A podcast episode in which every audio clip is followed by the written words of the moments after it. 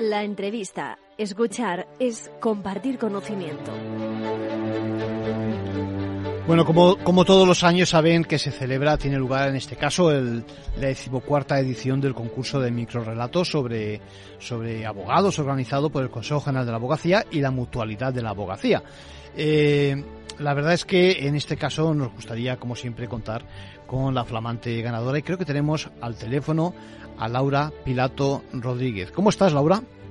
Hola, buenas tardes, ¿qué tal? Pues lo primero, enhorabuena. Pues muchísimas gracias. Bueno, todo un honor estar, estar aquí. Y bueno, aparte de un honor de ganar el premio, estoy así un poquillo nerviosa, que es la primera vez que, que hablo para la radio. Bueno, no te preocupes. Mira, bueno. eh, suenas muy joven. Eh, me, lo primero que me pregunto es, ¿desde cuándo escribes? Pues mira, bueno, tengo 26 años, cumplo ahora 27 ¿Sí? en unos meses.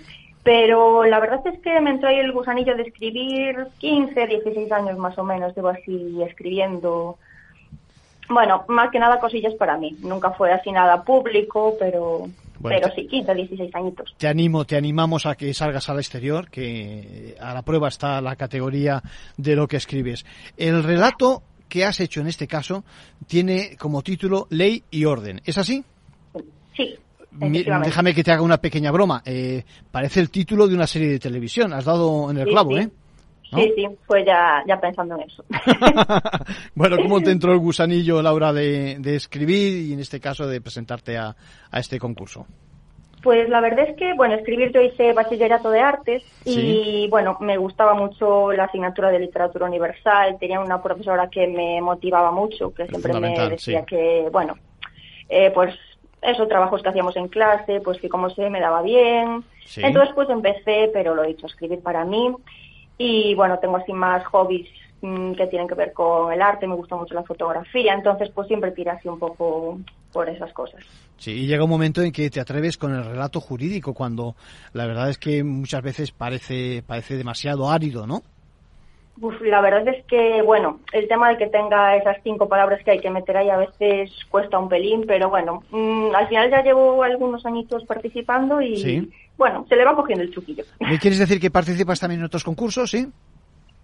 Bueno, mmm, la verdad es que no me da mucho tiempo porque estudio y trabajo, entonces, mmm, bueno, intento de vez en cuando. En este la verdad es que sí que mmm, todos los meses intento mandar relatos. Muy bien. Pero bueno, de vez en cuando en algunos sí que sí que envío. Fenomenal.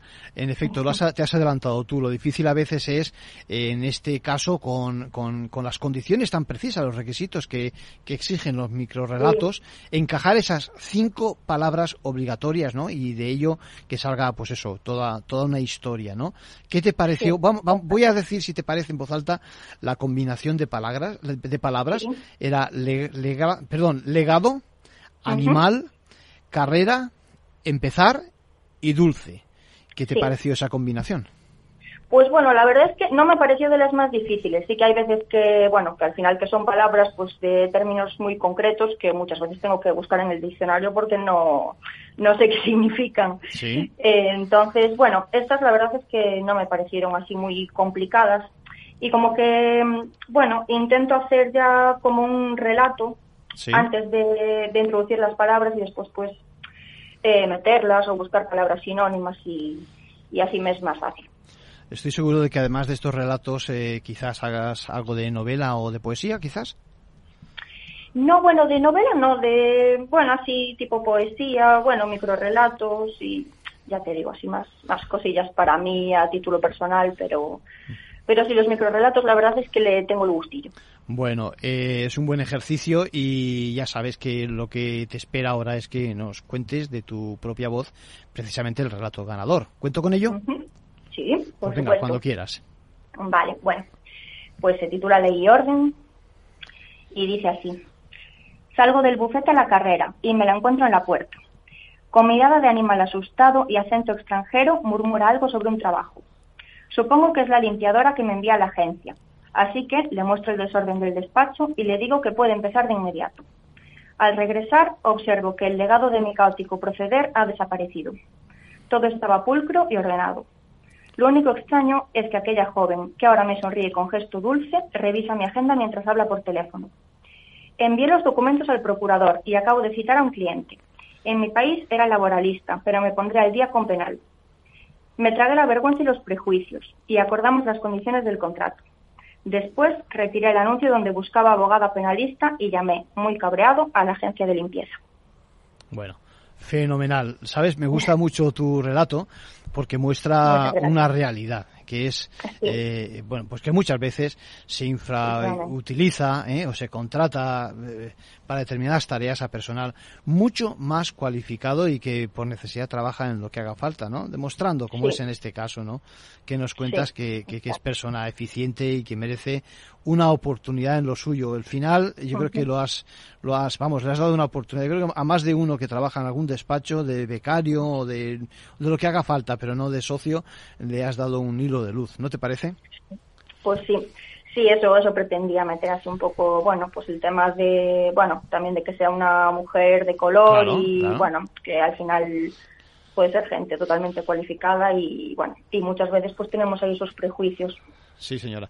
No, no me creo que no tenga relaciones con profesionales del derecho para poder haber acertado tanto en, en, el, tema. Seguro que pues seguro que tienes algún conocido. No, no de verdad, ¿eh? no, no, no, para nada. Bueno, pues eh, te digo de verdad que que, has dado en el clavo. Es decir, que yo como profesional, es decir, que piso muchos despachos, veo perfectamente esa, esa situación. Gente que está dispuesta a progresar, abiertos a estudiar, a adaptarse a las circunstancias, que es una de las cosas, fíjate, de las cosas que más se valoran hoy en día en cualquier profesión y, por supuesto, en la nuestra, en la abogacía. Además, también eso de que hagas un guiño ¿eh? Eh, al reto que supone para el inmigrante incorporar a la, a la sociedad, en este caso española, en algunos casos incluso con la traba de la discriminación, yo creo que está muy acertado, imagino que por eso se han fijado especialmente en tu relato los eh, prestigiosos miembros del jurado. Eh, Laura, eh, enhorabuena de nuevo y te animamos a que sigas participando y a publicar lo que haga falta. ¿De acuerdo? Lo haré, lo haré. Un abrazo, muchas pues gracias. mil gracias y un saludo. Ah, por cierto, y una cosa, sí, recomendamos también ir a la página microrelatos.abogacía.es, donde está no solo el relato eh, Ley y Orden de, de Laura Pilato, sino también el de otros muchos que han ganado también a lo largo de estos meses. Gracias, Laura. Muchas gracias, un saludo.